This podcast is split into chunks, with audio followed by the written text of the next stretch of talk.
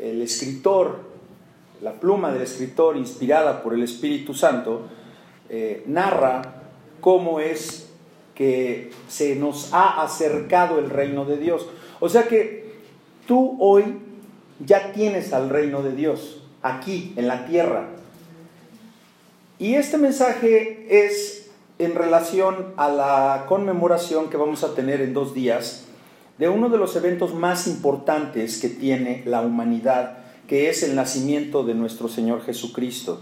Hay tres eventos que marcaron eh, el, el rumbo de la humanidad, de creyentes y no creyentes. El primero es el nacimiento de Jesús. Nadie puede negar que Jesús nació.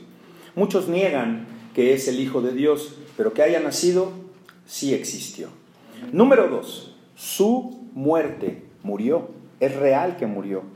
Gente no creyente vio cómo murió asesinado vil y cobardemente ese hombre inocente en la cruz del Calvario. Y el tercer evento fue la resurrección, que también dio testimonio gente que no creía en Cristo y después se convirtió. Y si no, pregúntale a Pablo, que sufrió una ceguera en el momento en que Dios le habla en el camino y le dice, Pablo, Pablo, ¿por qué me persigues? Así que, dando ese contexto, le voy a suplicar que vayamos al Evangelio de Mateo, capítulo 3, por favor,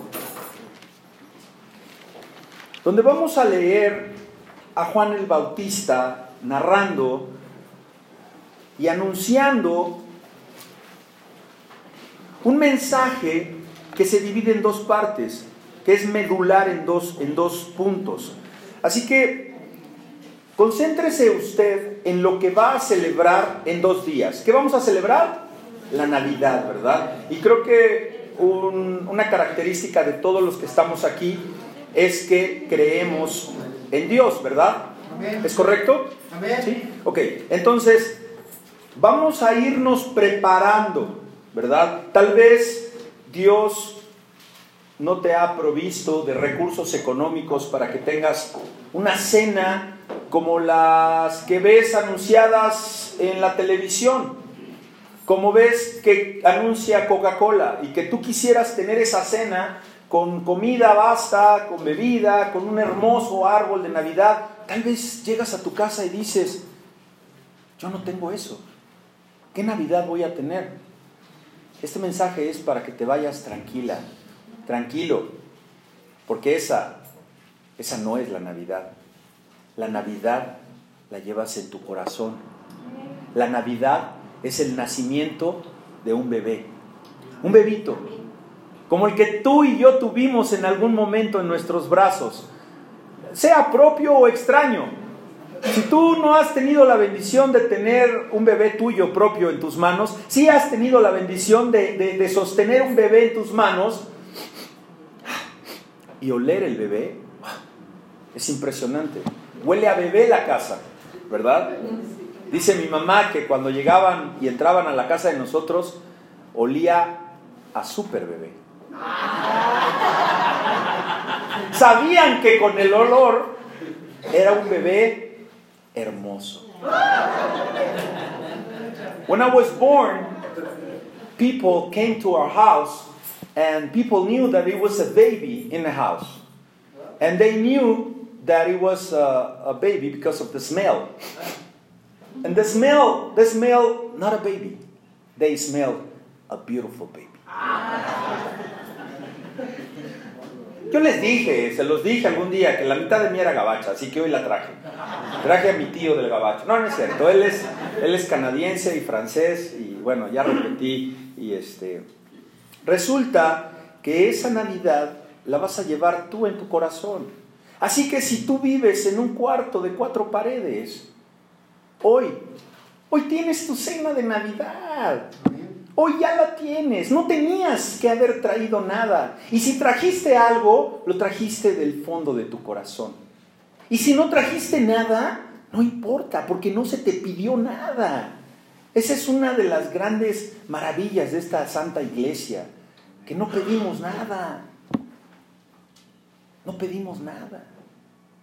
¿Sabe por qué? Porque tampoco damos nada físico, damos todo espiritual, damos un alimento que va a llegar a tu corazón y que tú en tu corazón lo vas a ir dosificando para cuando necesitas alimento para enfrentarte en cuanto a las tribulaciones de tu vida.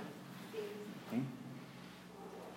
Miedo, zozobra, ansia, ¿verdad? La ansiedad como nos mata, el dolor que nos produce ese malagradecimiento de parte de nuestros hijos, ¿cómo nos mata eso, verdad? Saca, saca amor de este mensaje, saca amor de tus prédicas, saca amor de la Biblia para cuando mandes a tu hija, a tu hijo a hacerte algo, un mandado, las tortillas, cualquier cosa y te, te truenan la boca, diríamos por ahí, te truenan el hocico. Sientes como si te estuvieran pateando las espinillas. Que un hijo, que una hija no valore el sacrificio que tú hiciste y que tú quisieras que te lo valoraran. Para eso es la iglesia. Es el hospital de las almas enfermas. Y no porque vengas aquí con un problema de adicción o porque vengas muriéndote.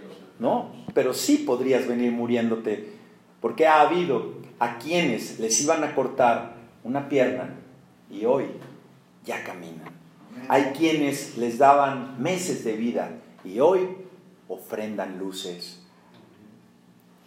Otros ofrendan micrófonos. Otros ofrendan despensas para que hoy, hoy, mi hermana se va a llevar una despensa. Ese es Dios. Es el Dios que no te, que no te exige nada, a quien le das tu tiempo, tiempo de venir a acomodar una silla, tiempo de cargar un inválido, tiempo de hacer un guisadito para los hermanos. Ese es Dios. Así que vamos a leer dos versículos de la palabra de Dios. Es el versículo primero y el segundo del libro de Mateo.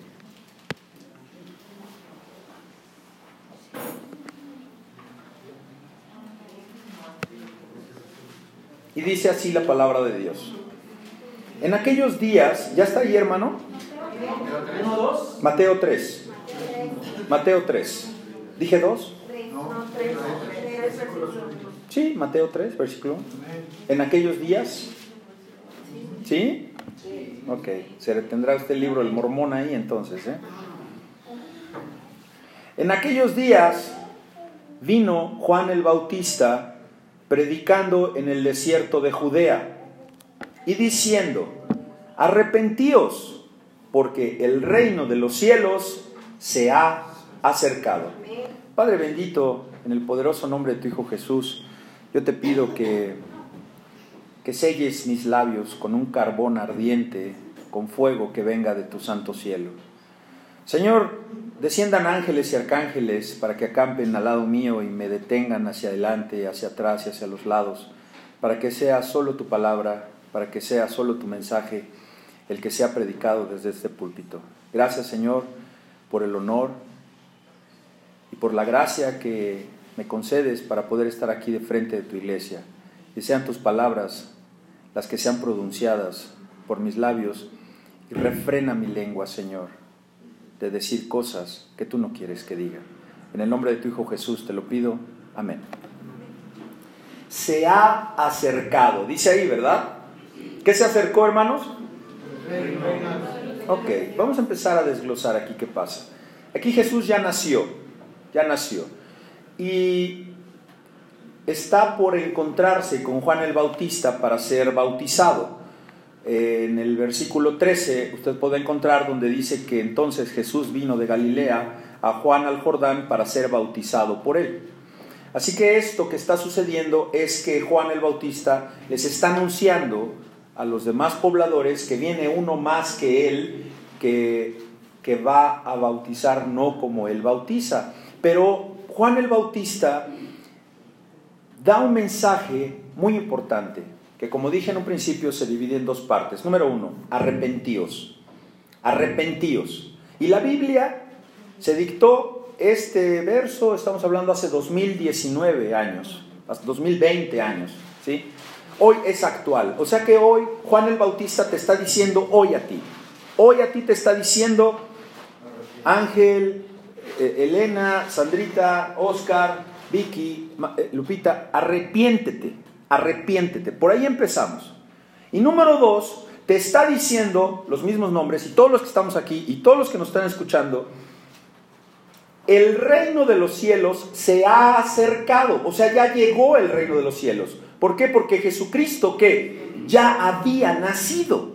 Ahora, ¿cómo es que se acercó el reino de los cielos? Con el nacimiento de Jesús. Y este hombre, Juan el Bautista, está afirmando, es una afirmación que ya está aquí el reino de los cielos. Que nos quede bien claro eso como una introducción y una base para todo lo demás que vamos a estudiar. Así que hoy es tu oportunidad de arrepentirte. No importa que todavía haya mucho orgullo, mucha soberbia, mucho dolor en tu corazón y digas, yo nunca voy a perdonar a ese padre que me abandonó, yo nunca voy a perdonar a ese esposo que me engañó y que ahora quiere que regrese con él. No te está diciendo hoy Dios que te arrepientas de no perdonar a ese esposo por el esposo, no, sino por ti. Te está diciendo que te arrepientas de no perdonarlo porque te está haciendo daño. Perdónalo. Eso no quiere decir que regrese contigo y vuelvan a estar como estaban cuando se casaron. Tu corazón está lastimado. Tu corazón, mujer, hombre, ¿verdad? Porque siempre hablan de las mujeres, los hombres también sufrimos esos descalabros, ¿no? Que nos son infieles las mujeres. Tu corazón está dañado, pero perdona, arrepiéntete de no perdonar. Y eso no quiere decir que se reúnan inmediatamente, el tiempo lo dará. Eso, eso lo, lo cura el tiempo. Pero mientras, tú ya te estás quitando esa carga que no es buena para ti. ¿De qué te tienes que arrepentir? ¿O por qué te tienes que arrepentir? ¿Por qué? Porque si tú estás sucio, y la suciedad es el pecado, si tú estás sucio de corazón, tú no vas a poder presentarte delante de Dios. O sea que todas las veces que tú le has pedido cosas a Dios y tú has estado sin confesarle tus pecados a Dios, hay una barrera. Él te quiere escuchar, pero no te escucha porque hay una barrera que se llama pecado. Y más adelante vamos a ver ¿Cuál es el pecado? Antes, y estoy hablando del Antiguo Testamento, se necesitaban hacer sacrificios de sangre. Por eso se mataban a los corderitos, se mataban las palomas, a los bueyes, se ofrecía la sangre para que hubiera propiciación y encontraras tú el favor de Dios. Ahora todo, hermano, todo ha cambiado. Todo cambió desde el nacimiento de ese niño. Ha cambiado porque el Mesías, ese, ese Dios hecho carne llegó a la tierra. Ese Hijo de Dios aterrizó, nació en un humilde lugar de Belén.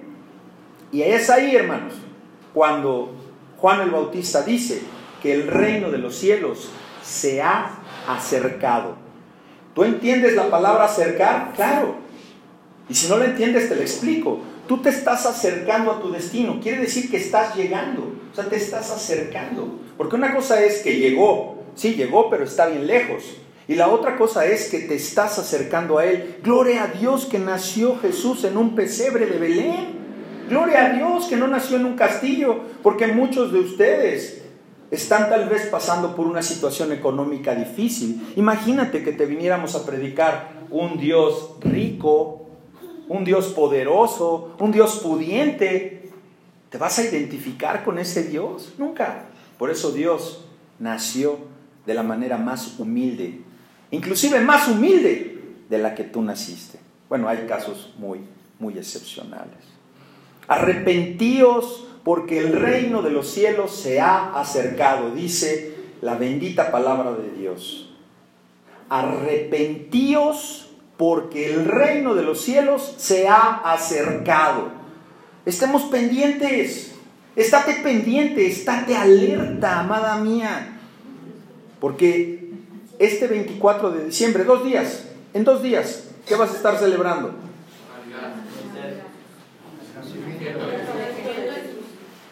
Vas a estar conmemorando conmemorando el nacimiento del Salvador. Ese bebé, dentro de 30 años, iba a empezar a hacer una campaña que iba a transformar el mundo. Y ese bebé que va a nacer dentro de dos días en tu casa, a los 33 años, nada más, ¿eh? ya vemos muchos que ya rebasamos ese, esa edad de 33 años. Y si tú ya tienes 34, dale gracias a Dios, porque este que fue inocente y que fue el Hijo de Dios fue asesinado brutalmente siendo inocente y sin pecado. Así que ese bebé que va a nacer va a llegar a la tierra con esperanza y va a llegar a tu casa sea humilde, sea bonita, esté pintada, tenga piso, tengas muebles, porque va a llegar a tu corazón. Y puedes irle empezando a preparar la mesa.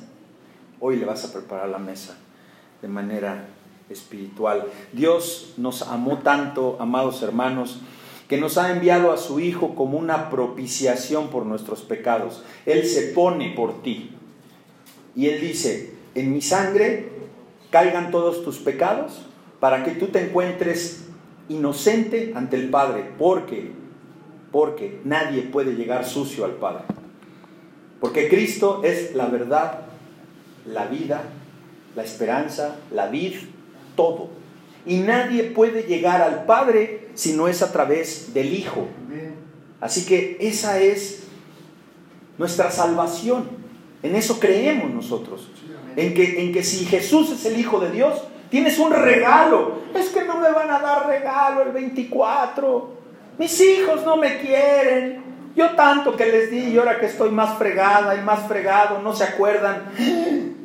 Yo te recuerdo un regalo que te va a dar el Señor el 24, que va a ser tu salvación eterna. Porque no vas a vivir toda la vida, te vas a morir, que no. ¿O eres eterno? Yo no. Hoy conmemoramos también, y me da mucho gusto que me acompañe mi, Santa Madre el día de hoy, en un día muy especial, muy especial, porque ella pensaba que íbamos a ir allá al Pinganillo. Y cuando llegamos a esta unidad dice, bueno, ¿qué no es allá? No, es que ya estamos aquí. Entonces ella empieza a ver la prosperidad de su iglesia, de, de la iglesia valientes a los pies de Cristo, porque ella vio la evolución. Entonces ella ahora dice, es que ahora está bien bonito y está padre y cuánta gente. ¿Y sabe por qué me da tanto gusto que esté mi mamacita el día de hoy? Porque yo la amo y porque es mi única mamá. Y mi papá murió, yo soy huérfano ya de padre hace 10 años, 12 años. 12 años cumpliría mi papá dentro de un mes exactamente. Amado hermano, mi papá se murió un mes después del día de su cumpleaños. Hoy estamos conmemorando el cumpleaños de mi papá. Y haya sido quien haya sido, yo lo amo, hoy día lo amo. Porque tuve la oportunidad de hablar con él y decirle, perdóname, y te perdono. Y me dijo como alguno de esos varones que predicamos un día, ¿te acuerdas de, Jonás, que era bien enojón y, que, y que le preguntaba su cuñada, ¿estás enojado cuñado? No. ¿Quieres comer? Ahorita. Tal vez mi papá era así. Y yo le dije, papá, yo te perdono. ¿Y sabes qué me dijo? ¿De qué? y dije, ya, mira, yo no sabía que Jonás también naciera, ¿no? ¿De qué me tienes que perdonar? sí, tienes razón, jefe, de nada. Así que estoy a cuentas con él y esté donde esté, yo lo amo y hoy conmemoramos su cumpleaños. Por cierto, esta corbatita que ve usted me la regaló mi papá en el año 2002. Me la trajo de un viaje que tuvo con mi hermana. Así que me la puse a propósito porque es una corbata muy bonita que, me regaló mi papá y, y le mando un beso donde quiera que esté. Dios, al amarnos tanto, nos manda su Hijo. Tú tienes hijos y tú los mandas de repente por un mandado. Ya sé que hoy día los mandan menos que como nos mandaban a nosotros, porque ahora le da mucho miedo a las mamás, ay, te vaya a pasar algo en la calle. Y antes, ¿cómo nos íbamos de vagos y regresábamos hasta tres horas después y sin dinero y sin tortillas porque nos gastamos en las canicas? Así que Dios es diferente. Dios amó tanto al mundo y Dios te ama a ti tanto, hija, le ama tanto a usted, le ama tanto a usted que mandó a su Hijo para que todo el que crea en Él no muera. Entiéndelo. Fíjate lo que, lo que, lo que hizo Dios. Te ama tanto que mandó a su Hijo para que todo el que crea en ese Hijo Jesús no muera. ¿Ya lo entendiste? ¿Qué no te estoy diciendo entonces? Una contradicción con lo que acabo de decir antes. ¿Qué te dije? Que te vas a morir, ¿no?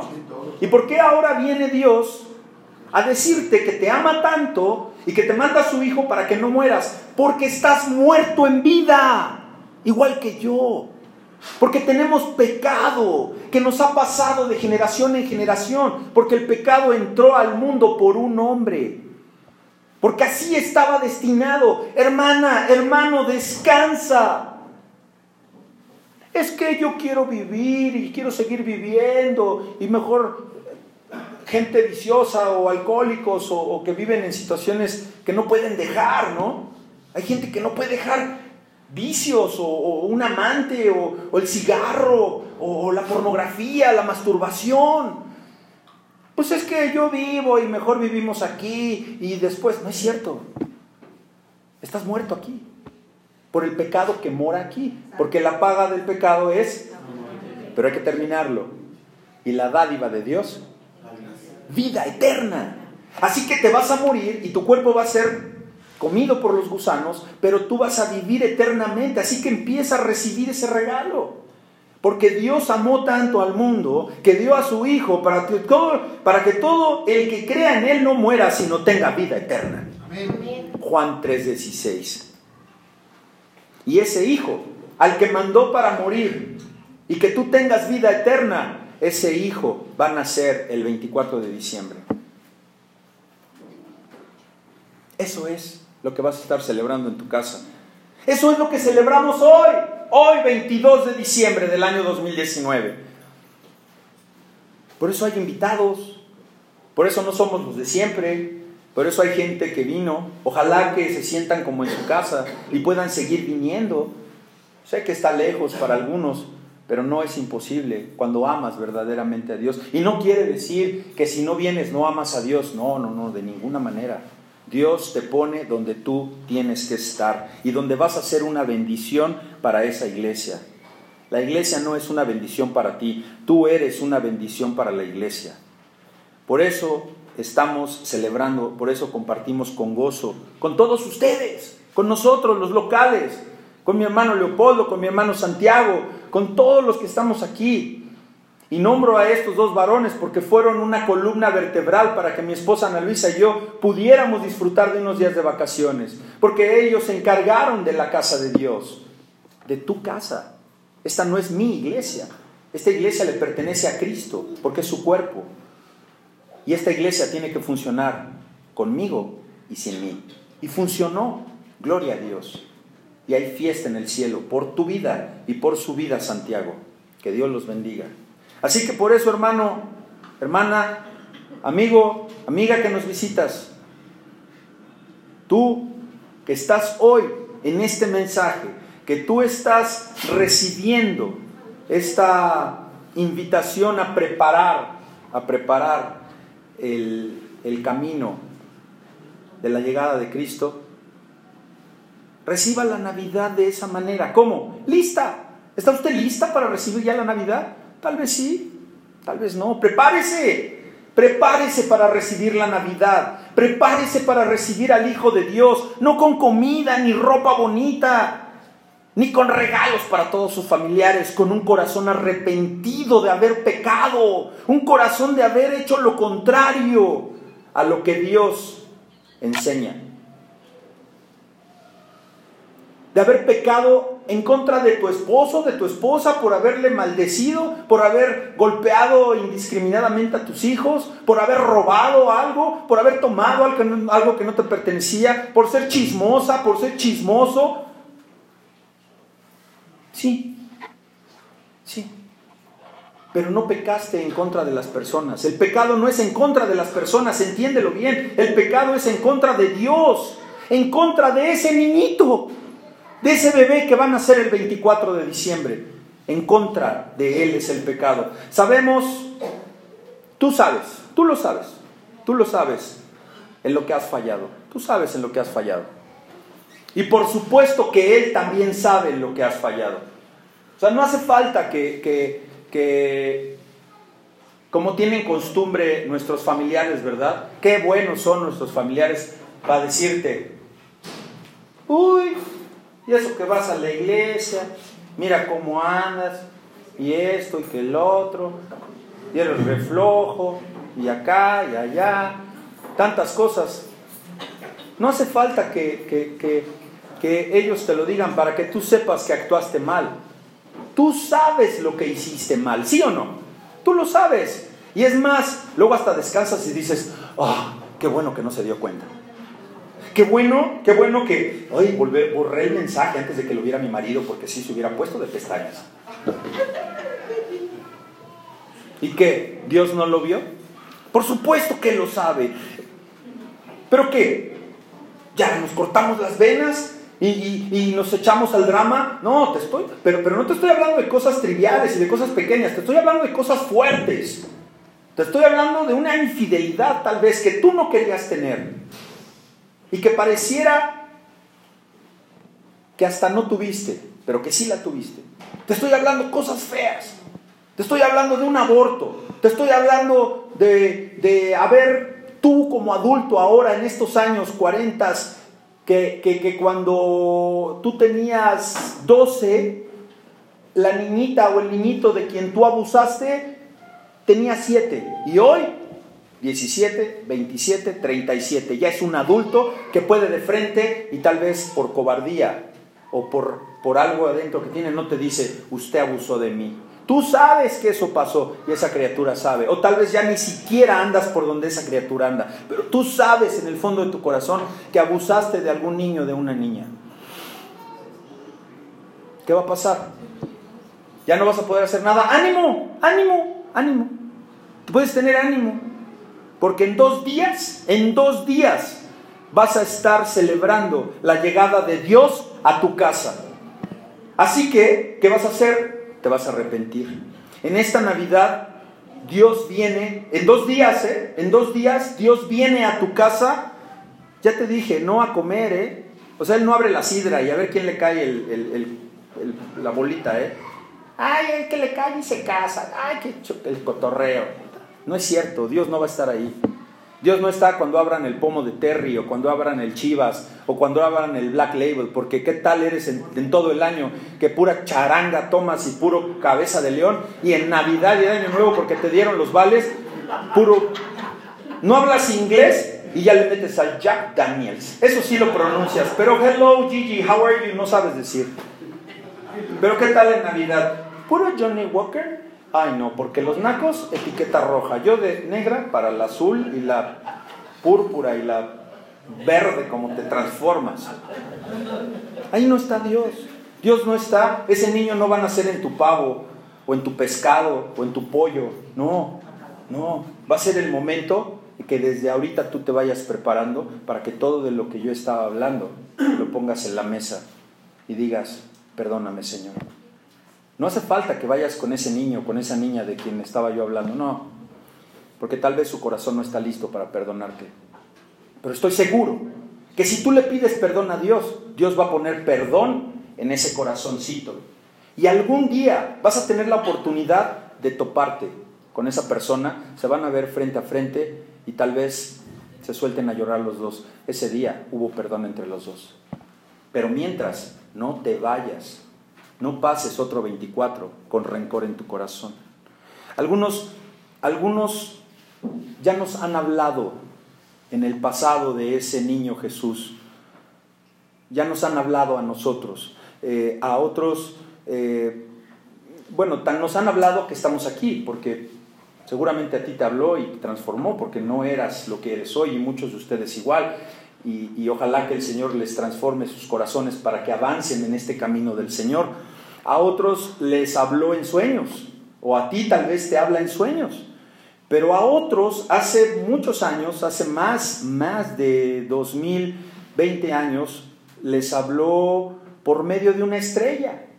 Hubo por ahí personas que venían del lejano oriente y una estrella los dirigió hacia Belén. ¿Saben de quién estoy hablando?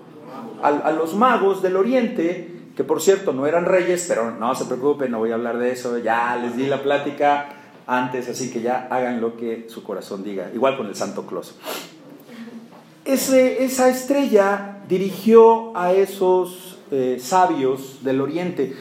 Y, y nada más por cultura, debes de saber, amigo que nos visitas, que no eran tres magos, no eran. Y tú nunca vas a poder encontrar en la Biblia que era Melchor, Gaspar y Baltasar, eso fue después. Pero bueno, es una tradición y eso ya lo platicamos. Así que esas personas fueron dirigidas por medio de una estrella. A ti tal vez te habló con una prisión, a mí me habló con dos prisiones y me tuvo que transformar.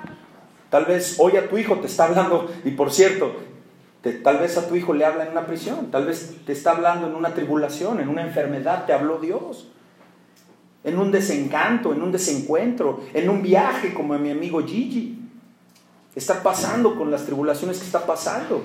Y de que tenía que venir miles de kilómetros desde Montreal y venir a México y en un lugar desolado en Acapulco, encontrar a un pastor que le ministrara. Y para eso, Polo, me mandó Dios a Acapulco a ministrar a un hijo que Dios nunca ha olvidado. ¿Ya ve por qué le agradezco tanto, Leopoldo? Primero a Dios y luego a usted. Así que a estos sabios magos, la, la estrella les avisa hacia dónde iba a nacer el Hijo de Dios. Y que Dios iba a traer a ese Hijo para que se encontrara con ellos. Era diferente porque iba a nacer, pero aquí ya nació. Aquí va a renacer y renace y renace. Y tenemos una oportunidad. ¿Cada cuándo? Cada 24. Amén. Claro, claro. Empiezas por el 24. Como yo le decía a, a un amigo allá en, en, en, Acapulco también, una persona que quiere dejar de tomar. Le digo, yo dejé de tomar primero, mi primera vez que dejé de tomar fue que juré. Tuve que ir a jurar a San Juditas y me dieron mi estampita y, y yo lo leía y juré por un mes porque después ya no iba a poder. Entonces eso es un buen inicio. Entonces San Juditas según yo en esa idiosincrasia, me ayudó a que yo dejara de, de, tomar. Y después fue por tres meses, porque si no, no aguantaba más. Y allí duré. Y hoy tengo 21 años que, que, que, que no tomo ni nada de, cuestiones de bebidas alcohólicas ni ningún vicio. Así que puede pasar. Entonces, eh, a los pastores, los pastores que iban a Belén, ¿Cómo les habló Dios a los pastores? Por el ángel, por medio de un ángel. Por el ángel les habla a los pastores. Y hay un personaje que quiero que conozcas hoy que se llama Simeón. ¿Cómo se llama? Simeón. Simeón. A Simeón Dios le habló por medio del Espíritu Santo. Fíjate cómo le habló por medio del Espíritu Santo. Vamos, vamos rápido al Evangelio de Lucas, por favor. Vamos a Lucas 2, por favor.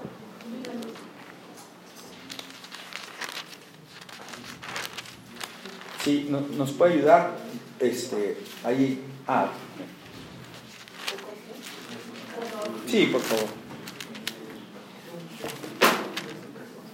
Lucas 2, 26. En adelante yo les digo hasta dónde. Lucas 2, 26. Amén. ¿Ya está ahí, hermanita? Ah, sí. Es correcto. 26 en adelante. Y dice la palabra de Dios. Ponga mucha atención, ¿eh? si no trae su Biblia, imagínese lo que pasó. ¿eh? Y le había sido revelado por el Espíritu Santo que no vería, estamos hablando de Simeón, bueno, 25, ¿le parece bien? Y he aquí, había en Jerusalén un hombre llamado Simeón, y este hombre, justo y piadoso, esperaba la consolación de Israel, y el Espíritu Santo ¿Qué dice ahí? Estaba sobre él. 26. Y había sido revelado por el Espíritu Santo que no vería la muerte antes que viese a quién. Ese es Cristo.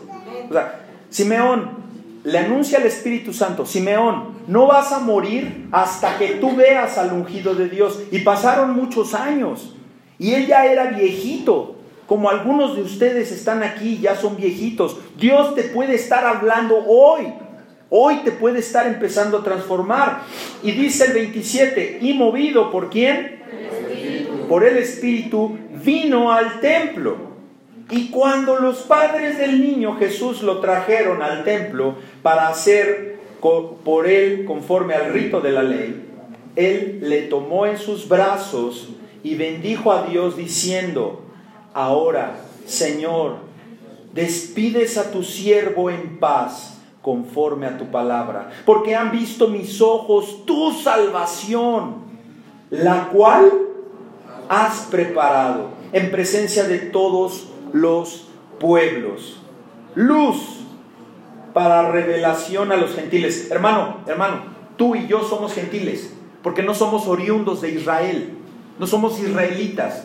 Nosotros somos del pueblo de Israel por adopción. Así que tú eres gentil. Y fíjate lo que dice, luz para revelación a los gentiles. O sea que tú con ese nacimiento de ese bebé tienes revelación. Vas a empezar a entender mejor las cosas de Dios si tú simplemente lo crees en tu cabeza. Luz para revelación a quiénes? A los gentiles, a nosotros. ¿Y luego qué más? Y gloria de tu pueblo. Y gloria de tu pueblo valientes a los pies de Cristo.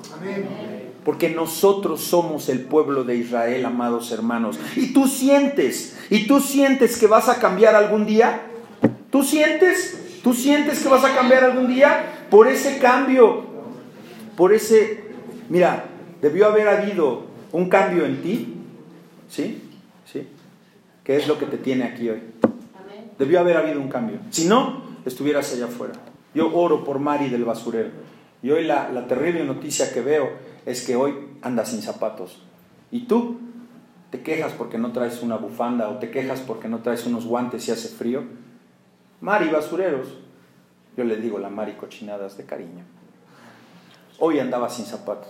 Y esperaba su café, pero hoy no traje café y no me siento culpable porque le llevé su tinte que le había prometido desde hace tres meses. Así que si ven a la Mari del basurero toda bien arreglada y con los pelos de la tigresa es porque el pastor le dio su tinte, pero no le pude llevar zapatos porque yo no sabía que no tenía zapatos. ¿De qué número? Hay que preguntarle. Hay que preguntarle.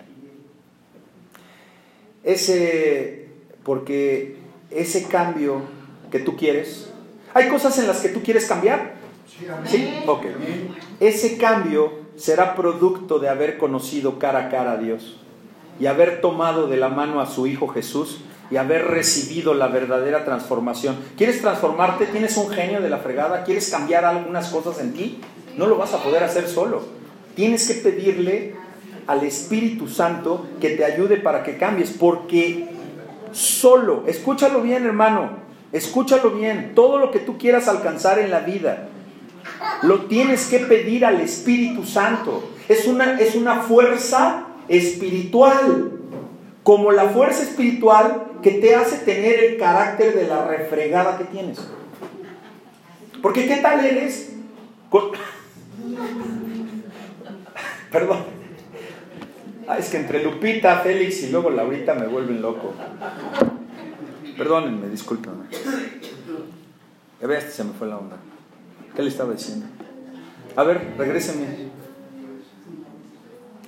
Solo el poder transformador del Espíritu Santo puede hacerte que seas diferente. Puede hacer que dejes de fumar, que dejes de tomar, que tu hijo deje las drogas, que tu hija deje las drogas, que tu esposo quiera trabajar. Espíritu Santo, quítale lo flojo a mi marido. Pídele perdón, pídele perdón a Dios. ¿Sabes cómo le vas a pedir perdón a Dios? diferente. Yo te invito el día de hoy, hermano, a que le pidas perdón a Dios, pero, pero no como se lo has pedido antes. Él ya sabe la forma en que le has pedido perdón. Y dime una cosa, ¿sientes que te ha perdonado? No, no, no conteste. ¿Y sabes por qué sientes que no te ha perdonado? Porque se lo has pedido de la manera que se lo pediste. Por eso hoy te invito a que se lo pidas de una manera diferente. Ahora mismo. Vamos a tratar de que haya silencio y que, y que en silencio, allí en tu lugar, con la esperanza y la certeza de que en dos días, en dos días, amados hermanos, en dos días vas a estar celebrando la llegada de no un niño cualquiera, no un bebé cualquiera, sino la llegada de Dios a la tierra, a tu corazón. Pídele perdón en este momento, arrepiéntete y dile, perdóname Señor, y prepara mi corazón para recibir el 24 de diciembre a tu Hijo en mi corazón. Dios te va a hablar, hermano. Dios te hablará ese 24 de diciembre, si no es que ya te está hablando ahorita, ¿eh? en este preciso momento. Ese bebé que está por nacer, tan amado por tantos, pero rechazado por tantos más. ¿Cuántos rechazan al Hijo de Dios? Ay, sí, mira, ya llegó tu primo fulano, ya se va a poner a hablar de su religión, de que Dios salva, de que de esto, de que el otro. Todo mundo rechaza a Cristo, pero cuando tienen la bronca encima, cuando está la enfermedad, cuando está la tribulación, es al primero que recurren. Hoy, hoy aprovecha esta ocasión. Ya veniste, ya estás aquí. Pídele perdón en silencio y dile, perdóname Señor, me arrepiento. Díselo. ¿Cómo saber? ¿Cómo saber si tú amas a ese bebé o lo rechazas? Porque se vale, hermano, se vale. Se vale no saber las cosas. Se vale, tú no estás para saber todo, ni yo para saberlo todo. Tal vez tú dices, yo quiero saber de Dios, yo quiero saber si Dios sabe que lo amo, pero también quieres saber si Dios sabe que no lo amas. ¿Cómo saber si, si lo quieres, si lo vas a recibir bien o si sencillamente lo estás rechazando? Te contesto esa pregunta, con tu obediencia o con tu desobediencia. No te re, re, re, re choca que tus hijos no te obedezcan. ¿Cómo crees que está el de allá arriba? Contigo, desobedeciendo, haciendo lo contrario. Es que ya soy adulto y no hay quien me ordene. Tus hijos van a crecer y están esperando a crecer para decirte lo mismo a ti. Mira, yo ya soy de harina de otro costal, así que no tienes por qué decirme nada. Y el famoso texto que dice, no te metas en mi vida.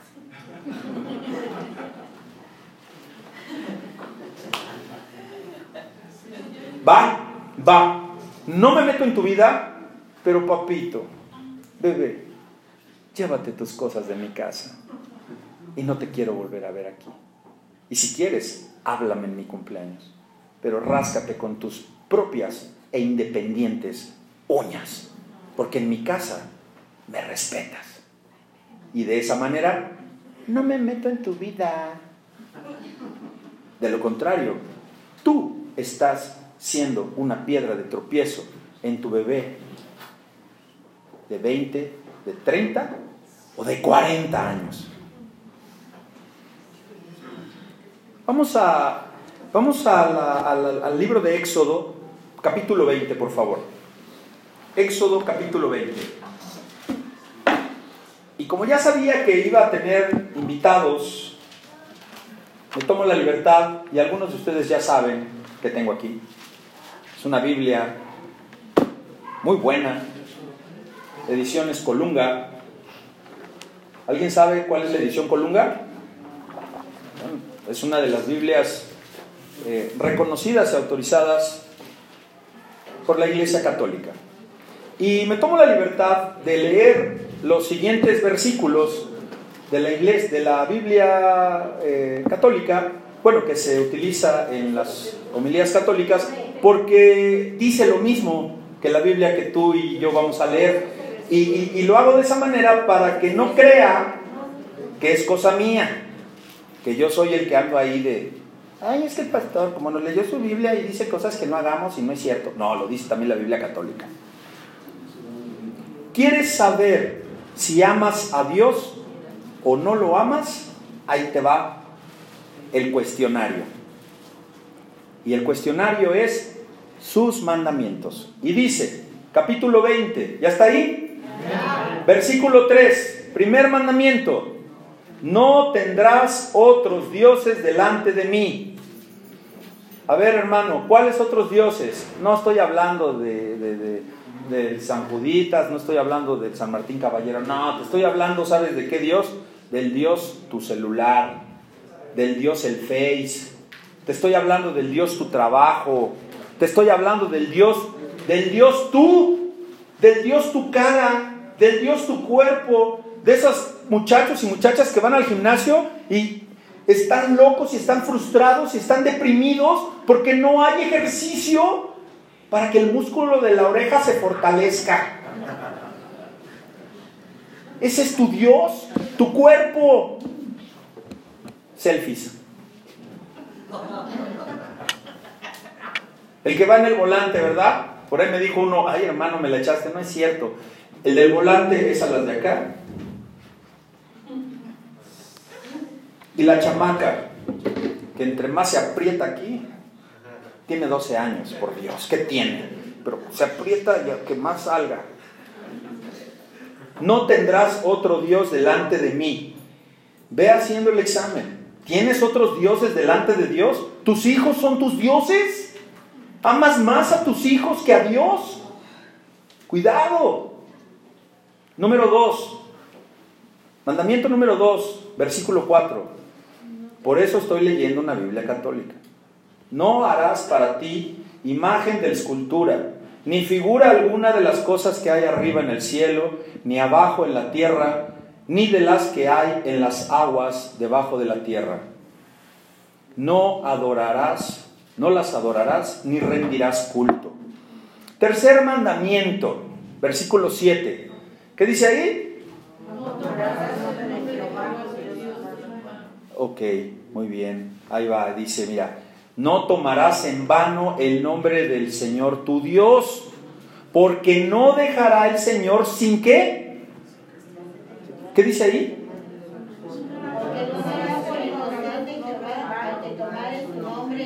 Ok, ahí va a haber castigo. Ahí va a haber castigo. ¿Sabes cuándo? A ver, hermano, que se te vaya quitando. Oye, ¿vas a ir a la iglesia el domingo? Sí, sí, sí, sí.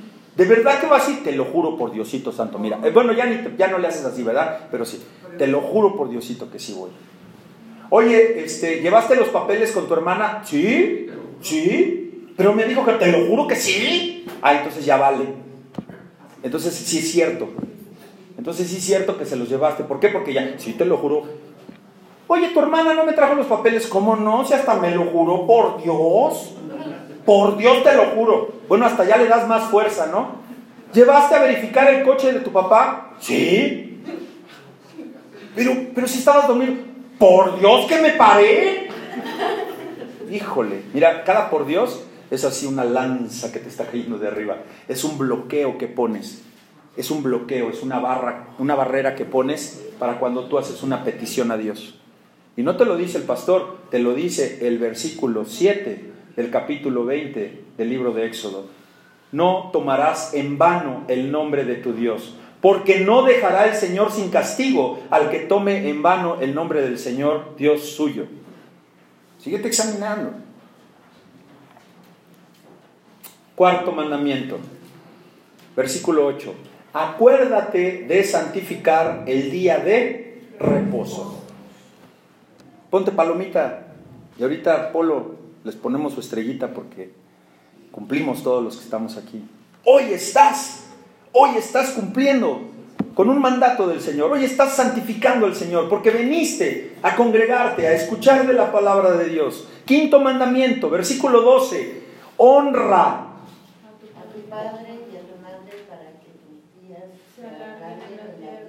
Amén. ¿Qué más? Lo que Jehová tu Dios te da. Ok, dice la Biblia, esta que tengo aquí. honra a tu padre y a tu madre. Fíjate la promesa que te da. ¿eh? A ver, ahí, eh, voy a tener que hacer un paréntesis bien, bien interesante y vas a descansar, vas a ver si no, vas a descansar. Honra a tu padre y a tu madre para que vivas largos años sobre la tierra. O sea, ¿para qué nos sirve honrar a nuestro padre y a nuestra madre? ¿Para qué? Eso. ¿Quieres vivir más? Sí, ¿por qué no? disfrutar, ver a tus nietos crecer, tal vez a tus bisnietos, ¿verdad? Pero para eso, Dios te pide qué? Ok, pastor, le exijo que me diga que es honrar. Y, fíjate el lenguaje que uso. ¿Por qué me exiges? Porque sabes, tal vez eres una mujer adulta que tu padre abusó sexualmente de ti. ¿Cómo te voy a pedir que ames a tu padre? No dice ames, ¿eh? ¿Qué dice? Honra. Honra. Como una hija va a honrar, va a honrar a una madre que la mandó a prostituirse a los 14 años. Si puedes. Porque la Biblia no te dice que la ames, te dice que la honres. Y el significado de honra, sábete lo cual es. Honrar es mostrar respeto. That's it, nada más. Eso es todo. Mostrar respeto y consideración a ellos. Te hizo lo que te hizo, te mandó a prostituirte, abusaron de ti, no te dieron lo que tenían que dar. Respétalos. Nada más. Ten consideración. Ofréceles un vaso con agua. No te pido que te vayas a tomar un café. No te pido que vayas a pasar la Navidad porque Tal vez tú ya la perdonaste, pero tal vez ella no se ha arrepentido y tiene un corazón endurecido. Y te puse dos ejemplos muy drásticos, pero de ahí vente para abajo. No te hablas con tu papá, no te hablas con tu mamá, no te hablas, o, tu hijo, no le hablas. Lávate, prepárate para el 24. Ah, pero sí los vas a invitar para la cena, ¿verdad? Y ahí sí, de fingido se van a dar el abrazo. Mamá, abrazaste a Lupita, a la hija con la que nos... Sí, nomás de compromiso. No manches. Pues es el nacimiento de Cristo. ¿Qué compromiso? No entiendes ese compromiso. Mandamiento número 6, versículo 13. ¿Qué dice ahí? ¿Más fuerte? Ah, bueno, no matarás. Creo que no hay homicidas aquí. Que bueno, luego hay sorpresas, ¿verdad? Mejor no se queme. Pero ¿qué tal matas con la lengua? ¿Qué tal matas y, hablas de la gente y dices chismes y, y criticas? ¿Verdad? Ahí estás matando, ahí estás matando. Y entonces, matas, tienes otros dioses, tienes a tu face, a tu dios el face, tienes a tu dios el trabajo, tienes a tu dios tu cuerpo, juras para todo, por Diosito Santo, por el osito vimo, que sí, que sí, que sí. ¿Sabes qué pones? Barrera, barrera, barrera, barrera, barrera en tu relación con Dios.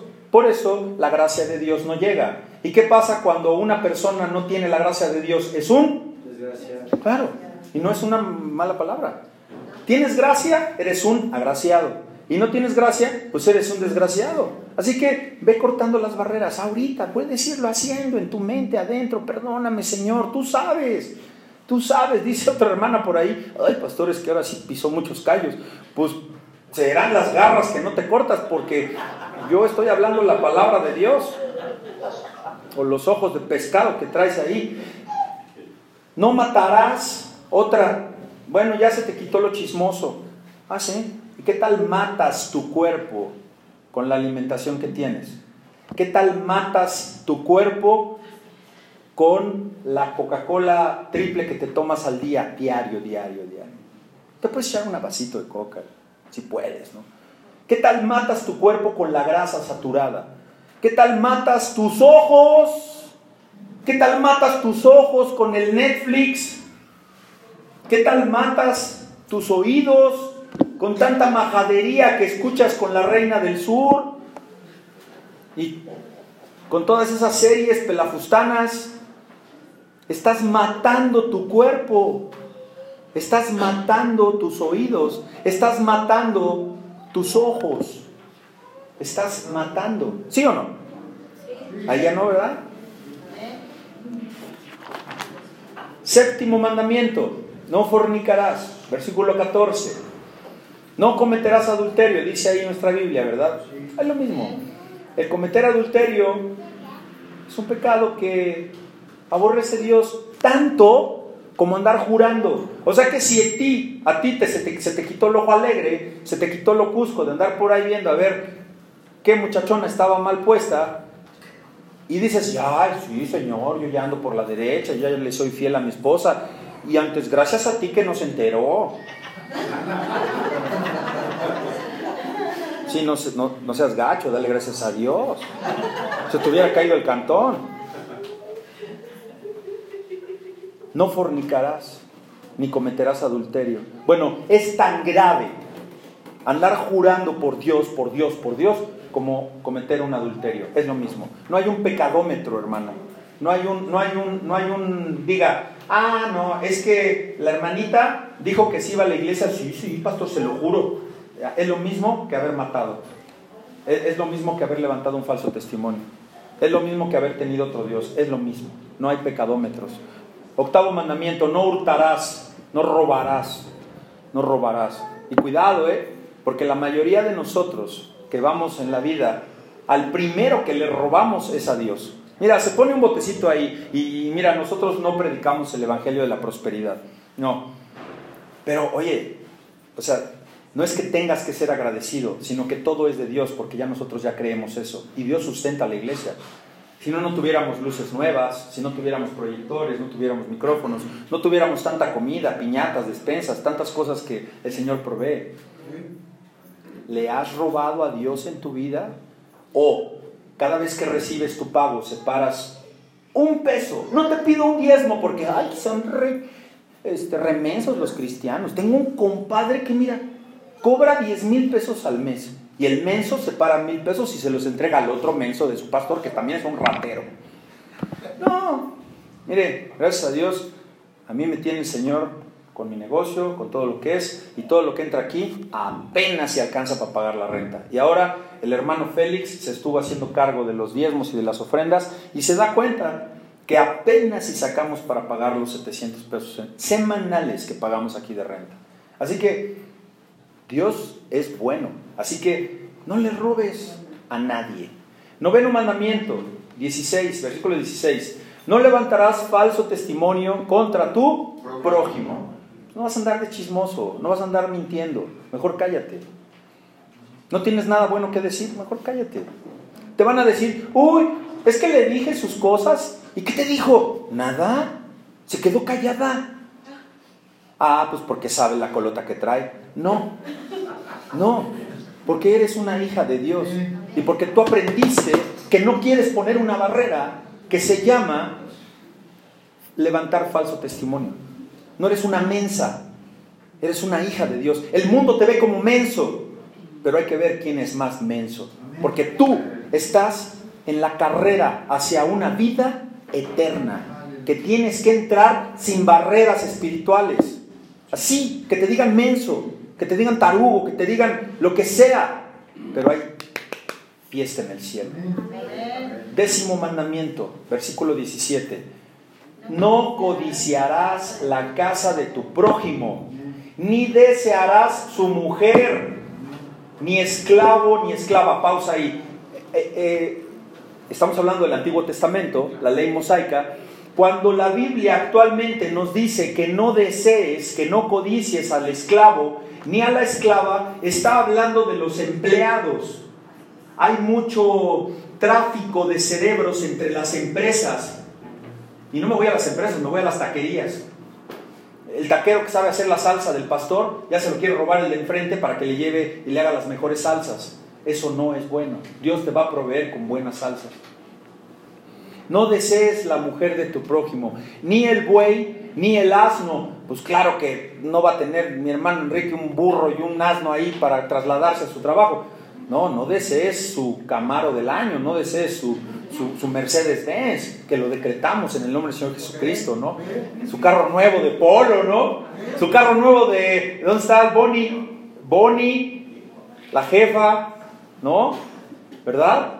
Esta iglesia da carros, ¿eh? Así que, no, no la iglesia, no ay pastor, ¿cuándo me da mi coche? No, el Señor le da coches. Así que Ismael, ponte truchas, ¿eh? Porque aquí el Uber está con todo, ¿eh? Va a ser sucursal de Uber aquí. Así que no codicies. Es que mira que ella tiene la Cheyenne, pa, y yo apenas sigo con el metro y padeciendo. Es mejor que sigas así, porque te va a dar la Cheyenne y lo último que te vas a acordar es venir a los valientes. Porque tienes que andar en la Cheyenne tomándote las selfies. Ni cosa alguna de la que le pertenece. No codicies nada. Y bien, ¿cómo saliste? ¿Cómo sales después? Fíjate, la pregunta sería, déjame estructurártela de esta manera. ¿Cómo sales después de que el Señor te confronta? No contestes. Yo te doy opciones. ¿Saliste bien? Felicidades, felicidades. ¿Saliste mal? ¿Qué diría el mundo? Pues claro, claro, por cochino pecador, claro, por estarle viendo las naranjas a tu vecina, claro, por andar de hocicón. No, no, hermano, Dios no te dice así. ¿Saliste mal? ¿Saliste mal en la confronta de ahorita con estos pecados? ¿Saliste reprobado? ¿Saliste reprobado en todos? Dios te dice, hija, hijo, tiene remedio, tiene remedio. Aquí no estás en el mundo, estás conmigo que yo te amo, que yo te puse en el vientre de tu madre, que yo soplé aliento de vida cuando tú eras un embrión. Soplé aliento de vida. Tú no me conoces tal vez, pero yo sí te conozco. Y yo te digo que si saliste reprobada ante este examen, tiene remedio. No se preocupe. No se preocupe. Porque por eso está usted hoy aquí. Por eso estás aquí hoy. Porque tiene remedio. Porque hay solución a eso. Porque para eso murió ese bebé después de 33 años en la cruz. Para que hoy aprendas, aprendas que Dios, número uno, es santo. Número dos, es justo. Justo. ¿Quieres justicia? Todos pensábamos que nos las iba a dar el peje. ¿Y cómo te quedas? ¿Cómo te quedas? ¿Cómo te quedas cuando escuchas una declaración de tu presidente y de mi presidente que dice a los asaltantes y a los secuestradores, los vamos a acusar con su abuelita? Por favor. Y no me quiero ir al tema del operativo del hijo del Chapo, porque tiene sus bemoles. Va, se las compro. Pero eso y muchas cosas más, ahí te encargo. ¿Y qué te dice Dios? No te preocupes, porque yo soy, ¿qué? Santo. Tres veces santo. Yo soy, dice Dios, misericordioso. ¿No quisieras que la gente fuera misericordiosa? Y más cuando cometes errores, más cuando te vas de briago y tenías que ir al festival de tu hijo, o, que cometes un error como mujer, que hablas mal de una persona y dices, chihuahua, si yo no tenía que decir nada, ¿para qué me abrí, abrí mi boca? Ahora mi hija está en problemas. Y no te arrepientes y dices, sí, ahora escucharle la boca a la otra. ¿No quisieras que esa otra, ese otro, tuviera misericordia contigo y te dijera, bueno, está bien, todos pasamos por un mal momento, a todos se les atraviesan unas caguamas frías, no te preocupes. ¿No quisieras misericordia? Dios es misericordioso. Así que hayas cometido, hayas cometido lo que tú hayas cometido. Dios es un Dios justo, santo, misericordioso. Es un Dios bueno. Y lo más importante, hermano, cuarto, Cuarto, tu Dios y mi Dios, o el Dios que nosotros conocemos aquí, es tardo para la ira. Se tarda bien, harto, mucho, mucho para la ira. Es tardo para la ira. O sea que tú puedes estar duro y duro y duro. ¿Y él que Te perdona, te perdona, te perdona. Pero no lo canses, hermano. Tú no quieres estar fuera de la gracia de Dios. Porque yo conozco muchos desgraciados. Y no necesariamente están en el oriente, ¿eh? porque tenemos un escuadrón de oración en el oriente. No, ¿sabes? Están en tu familia y en mi familia. Gente que nada más les falta morirse para que los echen en un hoyo. Ya están muertos en vida. Ese Dios que es santo, que es misericordioso, que es bueno, que es tardo para la ira, a ese Dios yo te pido hoy que te inclines y le pidas perdón. Pero más aún, ya le pediste perdón, ahora pídele que te transforme. Que te transforme. No que te deje en un stand-by. Porque si no, entonces, como los alcohólicos, tendrías una borrachera seca. No, que ya no seas alcohólico, que ahora seas un sobrio. Que ya no seas jetón, que no seas jetona, que no seas malhumorado, que no seas mentiroso, que te lo quite. Dios te va a transformar porque tiene todas esas virtudes. Y aprovecha, aprovecha que en dos días, ¿en cuántos días vamos a estar celebrando Navidad? Ah, ¿verdad? Ah, ¿verdad? Y muchos ya están, ay, ¿qué le voy a regalar a tu papá? Es que ya ves que es bien payaso. Ay, pero ¿qué me va a regalar él? Ay, porque... Y te dice tu hijo, pues es que tú también eres bien payasa. Regálale amor y dile, viejo, no te voy a regalar nada. Te voy a regalar una oración. ¿Qué te va a decir? ¿Vieja coda? Que te lo diga. Va a ser él. Tú regálale una oración. Regálale un abrazo y dile, este es mi regalo. Porque como los otros temas que hablé, tanto para los regalos de Navidad como del 6 de enero, invierte, invierte en cosas verdaderamente que te lleven a una relación mejor con Dios. Porque si tú mejoras tu relación con Dios, va a ser mejor la relación con tu esposa, con tus hijos, con tus hijas, con tus nietos. Es que no me hablan mis hijos hace cuántos años. Pídele a Dios que te hablen. Pero ¿qué vas a hacer cuando te hablen? Si tú estás bien rencoroso, quieres que te hablen para que te pongas, es que tú me hiciste esto. No, mejor dile que te transforme para cuando te vuelvan a hablar, pues hablen del peje. y ya, se pongan a hablar de trivialidades y se amen. Y lo pasado, pasado. Dice el dicho que lo pasado, pisado.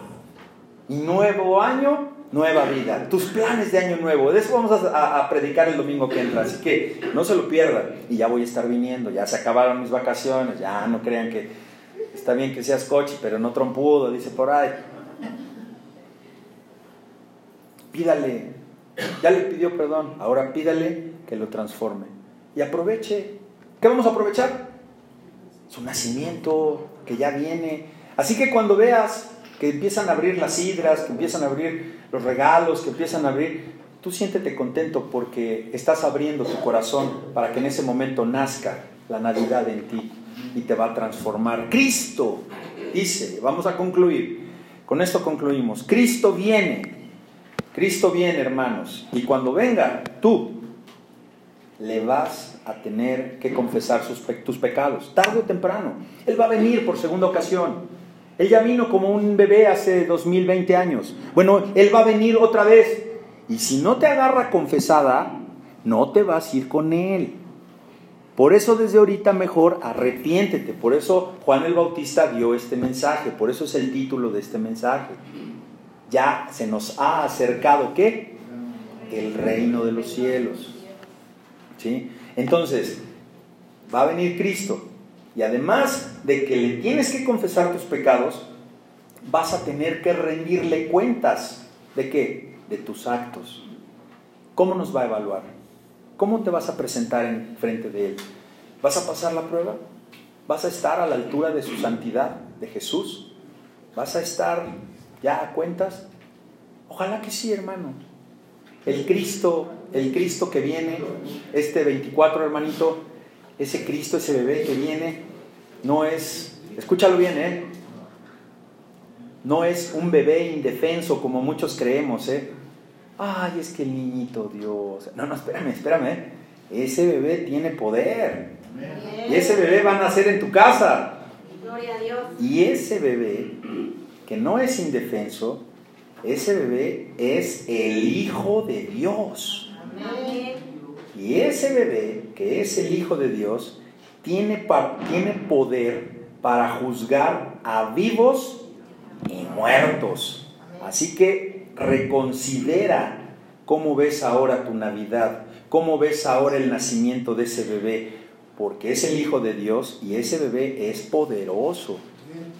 Y ese bebé te puede restaurar, te puede transformar. Preparémonos, hermanos, preparémonos con la mesa puesta para encontrarnos con Dios. Oremos, hermanos.